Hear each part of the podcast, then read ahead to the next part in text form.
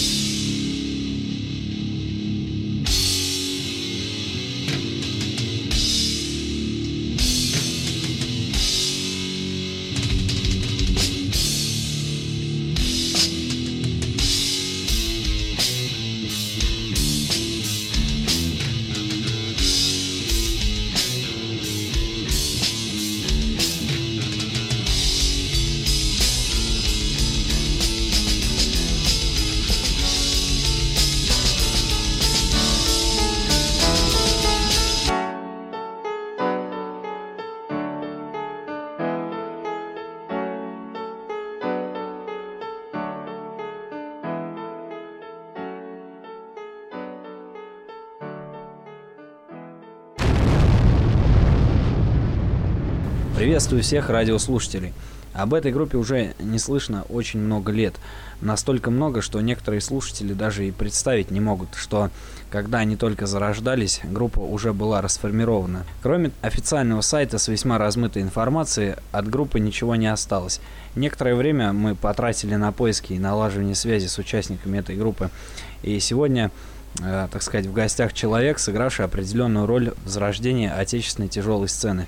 Создатель и гитарист легендарный и уже канувший в лепту отечественного металл-движения группы Enel Pass Артем Болт, который спустя долгое время согласился на э, запись эфира, так сказать. И, как обычно, э, нашему гостю предоставляется вступительное слово. Привет, Артем.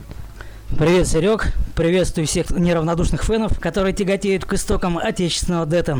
На самом деле, никогда особо не любил это дело.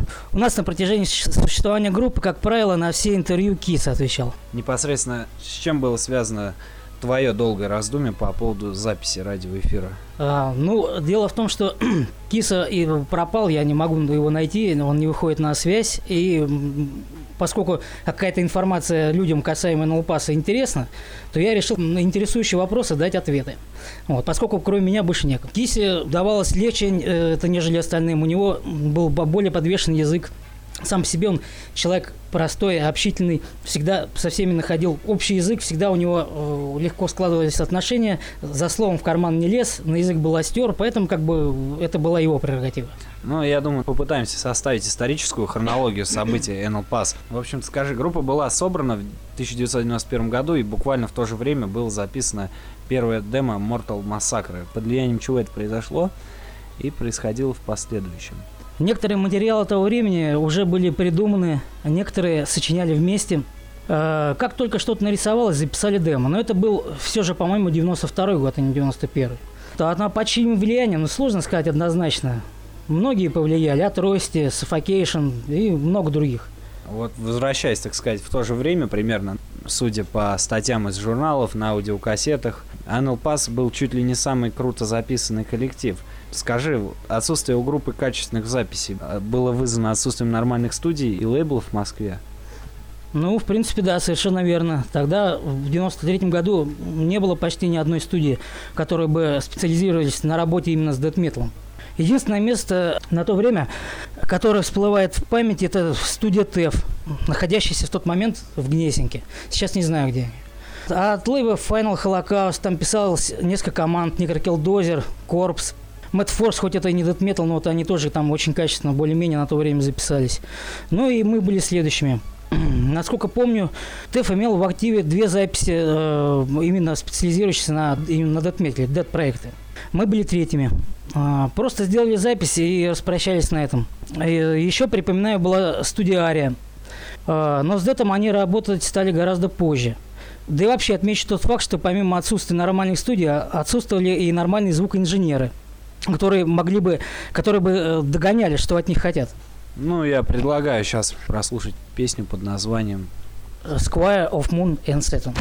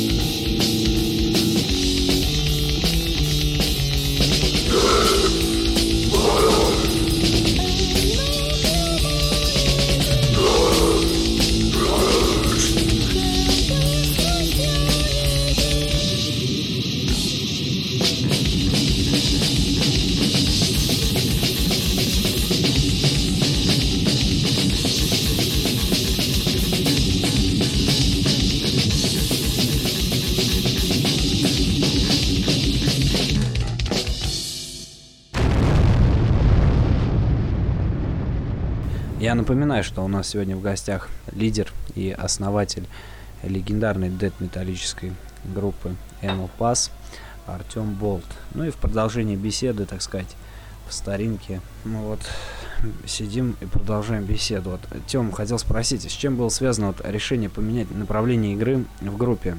Э, Насколько помню, начинали с грайнда, а перешли впоследствии на технодед. Вроде как бы не так легко с чеса перейти на запилы. Но просто изменились музыкальные вкусы. Хотелось играть музыку техничную. Ну, пришлось перестроиться. Ну, в принципе, сложностей с этим не возникло. Это также повлияли эти suffocation, да, все группы? Да, в первую очередь Atrocity, Suffocation, как раз именно они и повлияли, да. А как Cannibal Corpse на тот момент отношение проявлялось? Положительное, Cannibal Corpse тоже, они были отцами, тоже на них ориентировались, тоже с них пример брали. Тоже большое влияние оказали на нас. А скажи, вот было на тот момент тогда мнение такое, что вот мы копируем музыку Запада, создать что-то свое, что-то определенное. Не было ли таких мыслей? Э, Да нет, как раз именно такие мысли э, появлялись, и в принципе мы пытались как раз именно это и делать. Даже мы называли экспериментальный технодед, то есть мы пытались добавить туда, если вы слышали, э, если не слышали, послушайте на альбоме и женский вокал, и кабацкая скрипка где-то э, хоровые пения и клавиатура. Там очень много всего, там смешение стилей на самом деле. Но все это на, за основу, за фундамент был взят Death Metal. Вот если брать хронологию тяжелой музыки на московской, так сказать, сцене, то весьма весомо выкатывает ряд групп, принимавших сотрудничество с, так сказать, небезызвестной КТР, корпорацией тяжелого рока. Ну, например, Див или те же легендарные тульские пряники Грефсайд.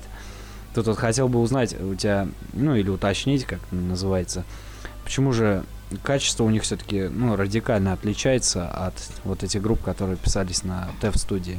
Да, в принципе, просто. У них была своя студия, где Коррозия и Див писались, а звукоинженером был небезызвестный Сергей Лысый.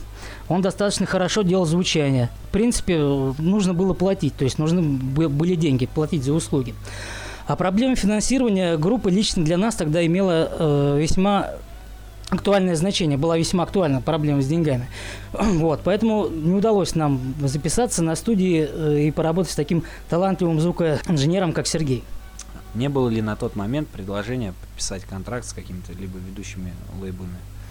Ну, тогда все только начиналось. Э, лейбы, лей, лейблы только появлялись. У нас был договор с Pen Records. Они оплатили нашу запись и выпустили альбом. Вот, и мы попрощались. Э, впоследствии поступало предложение от Final Holocaust, но они достаточно быстро развалились. А, был еще вариант со сотрудничества с Женей Прайсом, ну, в принципе, так, только на словах. Вот, до дела так и не дошло, а так других конкретных предложений на тот момент не поступало. Ну да, я думаю, с Женей Прайсом бы многое, конечно, бы вы, выкатило. Так, ну и сейчас опять так и будем задавать вопросы, как обычно. В промежутках будем слушать песни. На этот момент э, я предлагаю сейчас поставить песенку. Nostalgia Recollection About Future Dream.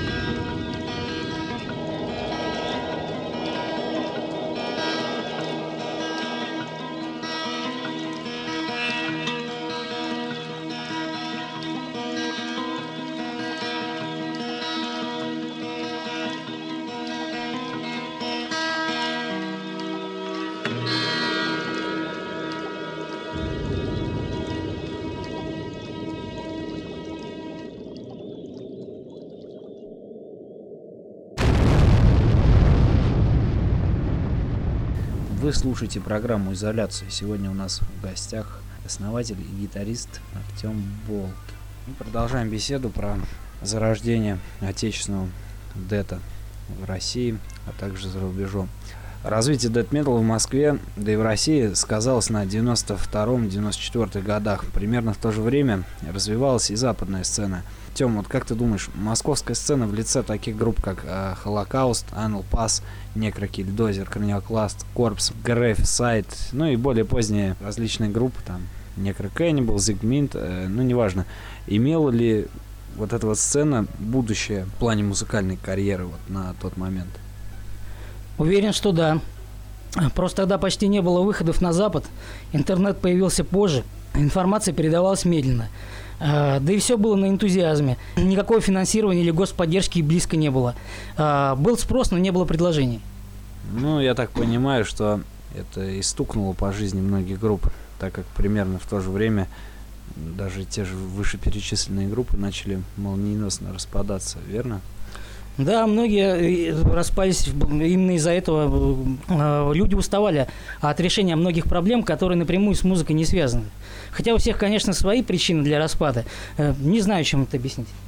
Конкретно среди всех дед-групп на тот момент существовала какая-то общая тусовка на тогда и как относились вот десятера к таким группам, которые явились основоположниками трэш-движения, типа там Див, Шах, Крюгер, вот эти все команды. Но, в принципе, все друг друга знали и были в хороших отношениях. Со многими были очень даже близкие отношения, были друзьями. К трэшерам нормально относились, в принципе.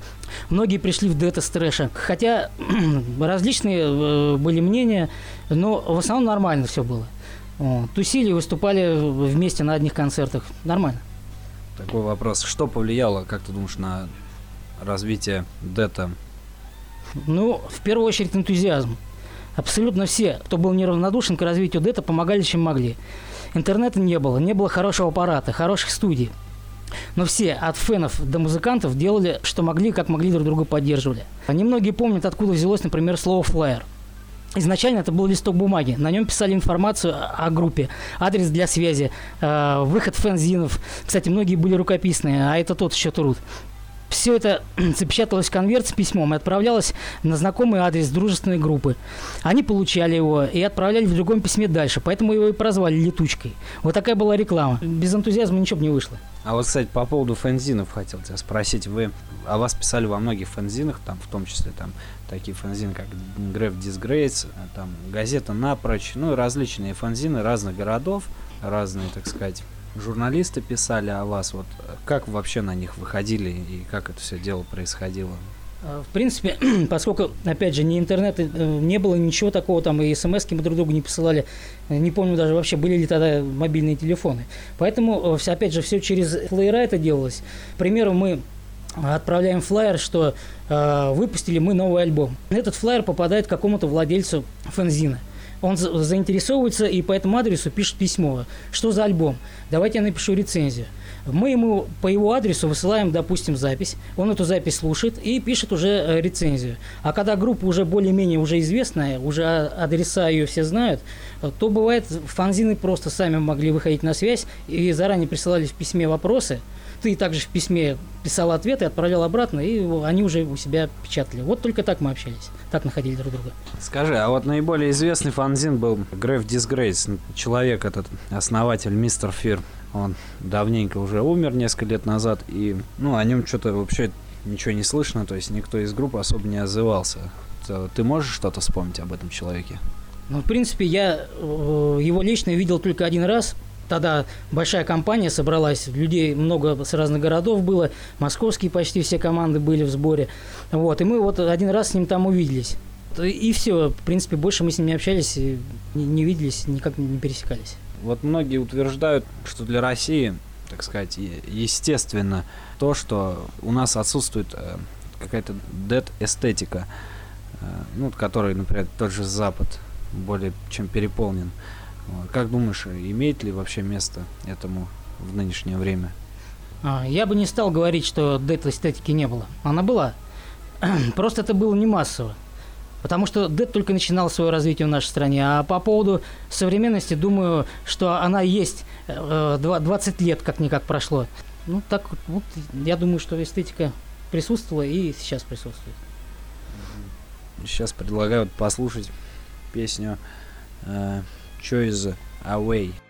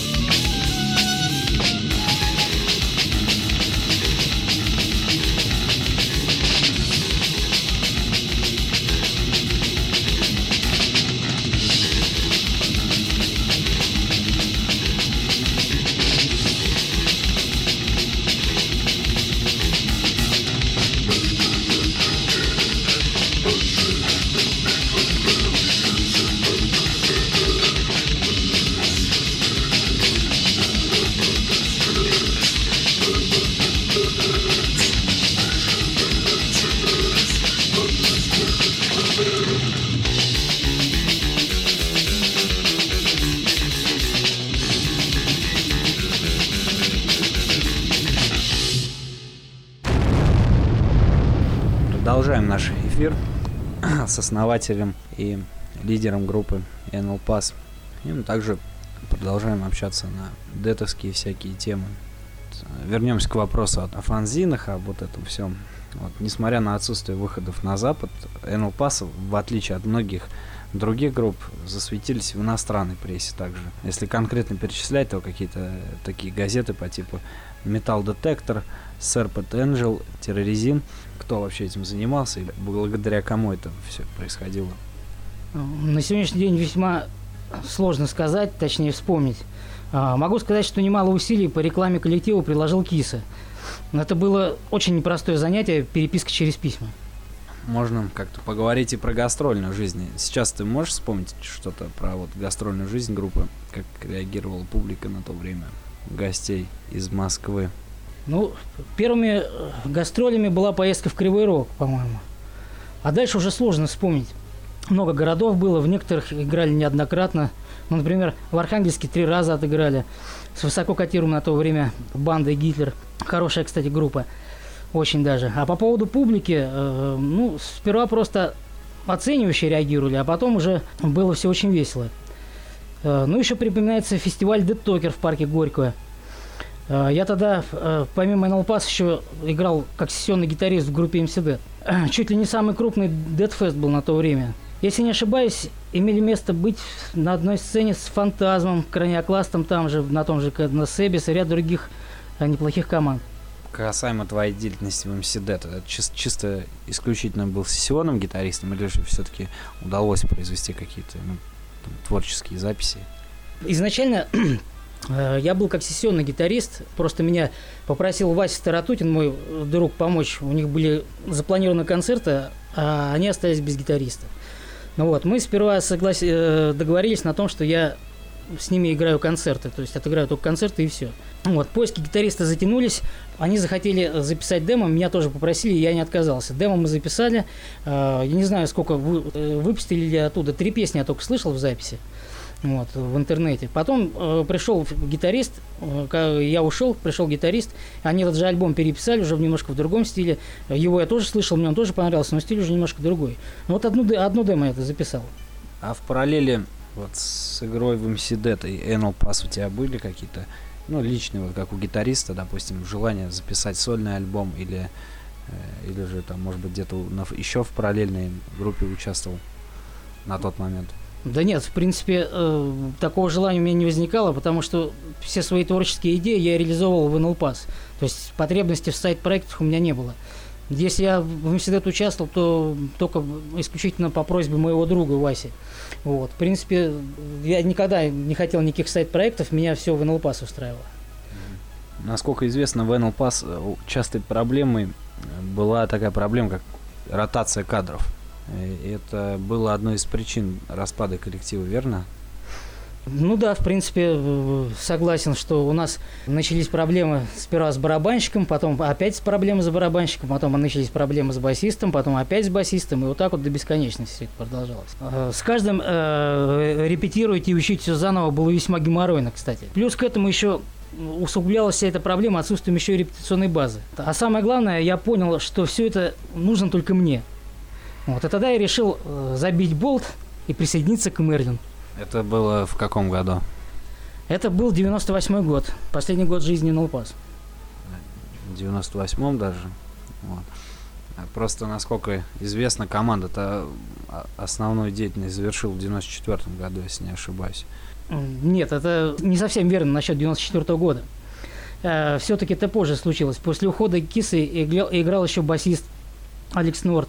Э, Ездил с нами э, он в Пермь на фестиваль Дед Панорама. Потом э, Шмайсер играл из Фантазма. Сыграл с нами концерт в Архангельске. Мы ездили на Рубилова напрочь.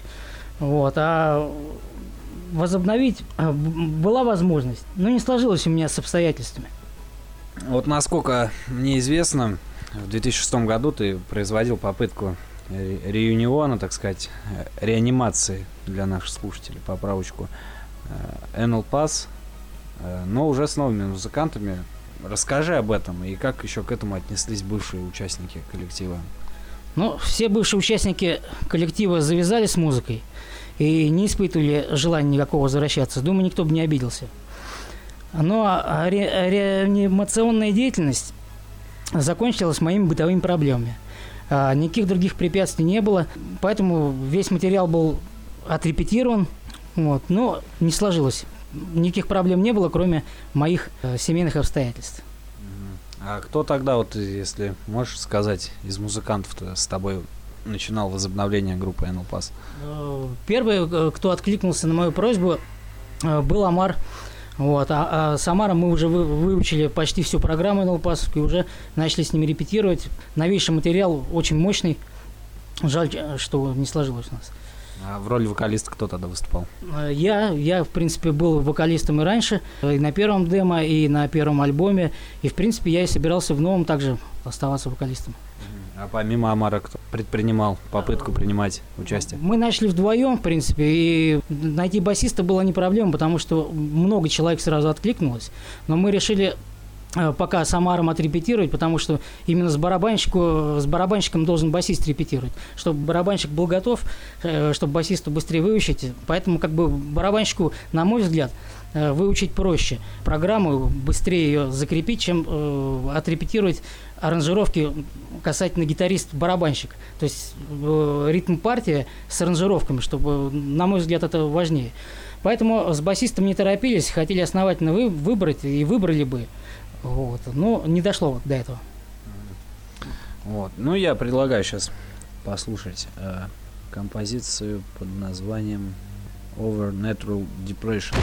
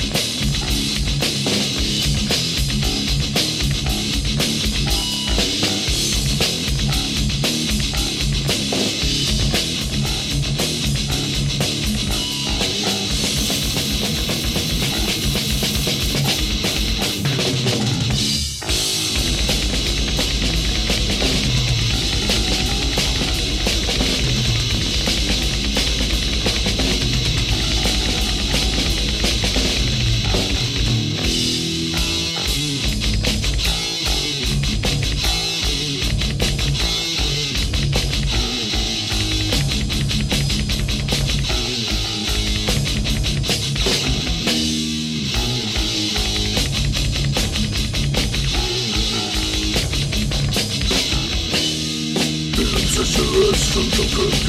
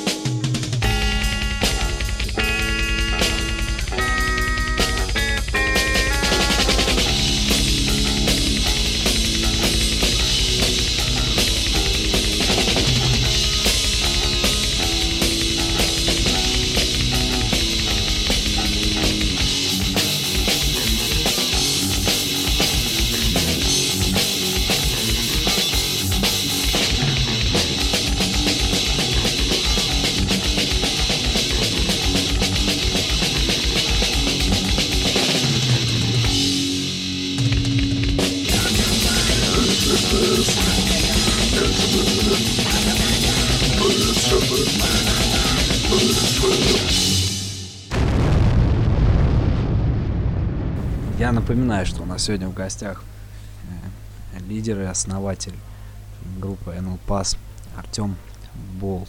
Вот. Уже, так сказать, наш недолгий эфир, скажем так, подходит к концу. Общаемся уже ближе к современному этапу, условно говоря, жизни группы. Хотел спросить также, Артем, а на сегодняшний день не посещает мысли о взятии гитары в бой? Э, Как ни странно, нет. Вспоминаем все движения с теплом, э, было невероятно круто, но вряд ли я вернусь. Не горит огонь уже так, как раньше. Все, опять же, поглощенный бытовыми проблемами. Э, Ну и, и в том числе бытовые проблемы тоже. Многие фэны, ну, вообще так в разговорах со многими людьми тоже так вот общаемся, и многие музыканты, они высказывают свое отношение к современной сцене. Вот какие российские коллективы, вот, работающие в брутальном ключе, достойны, на твой взгляд, большего, чем локальная известность в отечественных, так сказать, кругах? Ну, к сожалению, в последнее время я не особо э, пристально слежу за развитием нашей дед-сцены. Поэтому объективно судить не могу. А отмечу только то, что я слышал в этом году. Каталипси, Fatal Decay, Dehydrated. Отмечу, что на вокале там поет девушка. А на группу совершенно случайно наткнулся. Больше на скидку не вспомню. Наверное, кого-то забыл упомянуть. А скажи, а вот на тот момент, когда шло развитие дед-сцены отечественной, вообще тебя прикалывало что-нибудь из э, соотечественников по сцене? Да меня, в принципе, э, все наши команды очень сильно радовали. Был-то какой-то вот такой у них почерк, вот как вот есть вот шведский дэт метал, ты его ни с кем не перепутаешь. Вот. э, Также здесь вот было что-то, какая-то вещь, которая отличала наши команды от западных, делала их самобытными. Там все вот эти команды, все старые, э, я считаю, что они были бы до сих пор бы актуальны, их бы до сих пор слушали и любили. Поэтому я считаю, что у нас была очень хорошая сцена, и все мне, в общем-то, нравились. Ни одной группы не могу назвать, которая у меня вызывала бы какие-то отрицательные эмоции. Ну, а из наиболее тройку можешь выделить таких вот, которые прям, в которые ты дико вырубался на тот момент? Ну, я много вообще, на самом деле, дико во что вырубался. Некрокилдозер а, отмечу, Мортем отмечу. Э, Мортем вообще злейший российский вариант каннибал корпуса. Так, ну, я, я могу сейчас до, бесконечности их перечислять. Краниокласт с бешеным барабанщиком Колей, с такой скоростью тогда, по-моему, я не помню, играл ли кто-нибудь вообще. Ну, много, много команд, почти все. Э, Расскажи о своем участии в группе Мерлин. Вот, э, в 98 году ты туда пришел, успел ли записать с ними хоть один альбом? Ну да, не один, я, в принципе, д- участвовал в записи двух альбомов. Э, Когда я пришел, у Мэрилина был э, один официальный альбом, э, дискотека, вот, а вместе мы записывали «Зей Мазда» и следующий альбом «Brutal Constructor». Ну, с Мерлином уже непосредственно, я думаю, там движухи, наверное, было больше, да, чем с NL Pass. Ну, с Мэрилином движухи было в чем больше, то, что э, в Мэрилине больше было стабильности, чем в НЛПАС. В Мэрилин была постоянная база, постоянное время для репетиций, то есть никаких э, послаблений, все четко, все по военному графику. Ну, то есть э, движухи, конечно, было очень много с Мерлином, такой хороший, в хорошем смысле.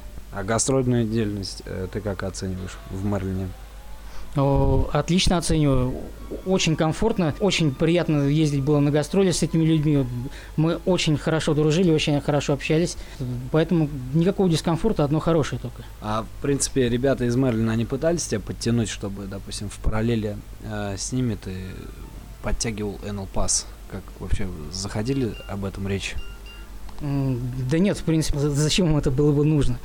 Ну, чтобы я на лишнюю группу отвлекался? Нет, э, таких предложений не было. Но могу сказать только одно, что если бы я бы захотел, э, чтобы па- параллельно существовал НЛПАС, мне бы никто этого не запрещал. Потому что у нас такого не было. У нас каждый мог участвовать в любых проектах, но только при условии, если это не сказывается на деятельности Мерлин. Коля, царствие небесное, наш барабанщик, он играл тоже параллельно Мерлина, еще в группах. Но с Мерлином, на творчестве Мерлина это никак не отражалось, поэтому никто против не был. Сейчас я предлагаю в завершении поставить предпоследнюю композицию под названием My soul belongs to Imperator of Dark.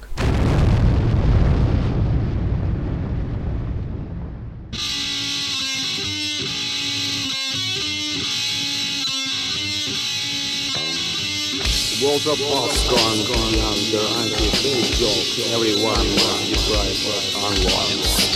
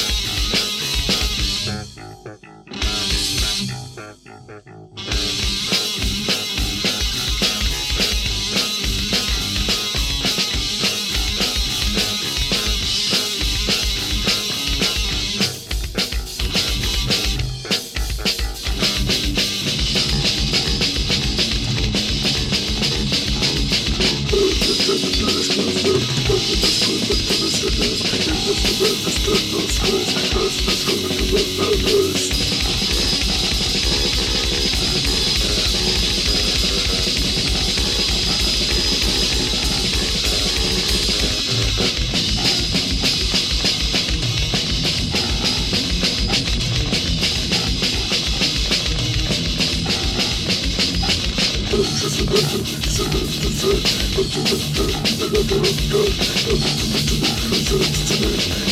the hospital.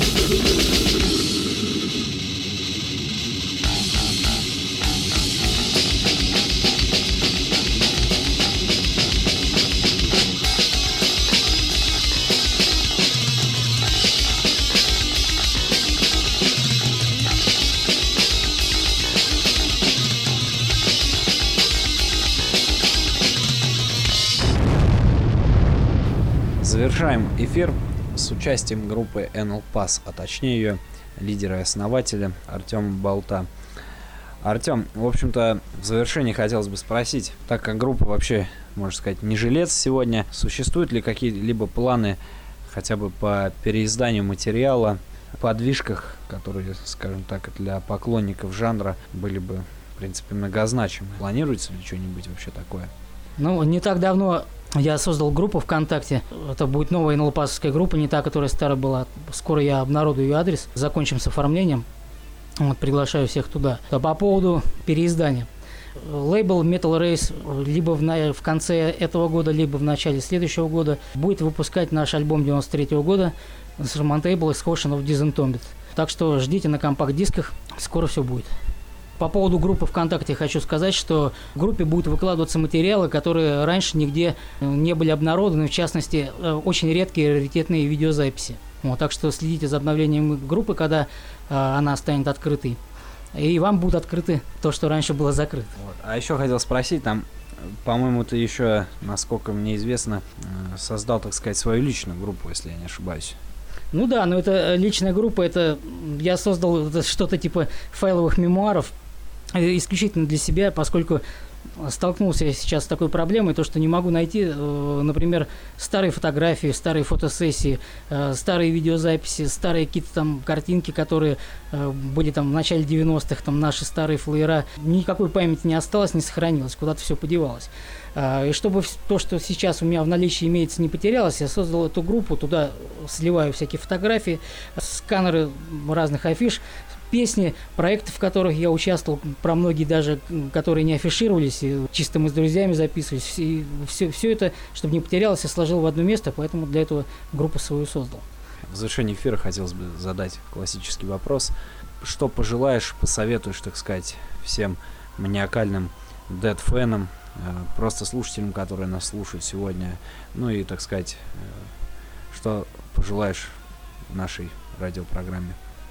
Я всем желаю самого главного. Оставайтесь с собой. Итак, это была группа NL Pass и ее лидер и основатель Артем Болт. И в завершении эфира звучит композиция Comprehend the excess of existence.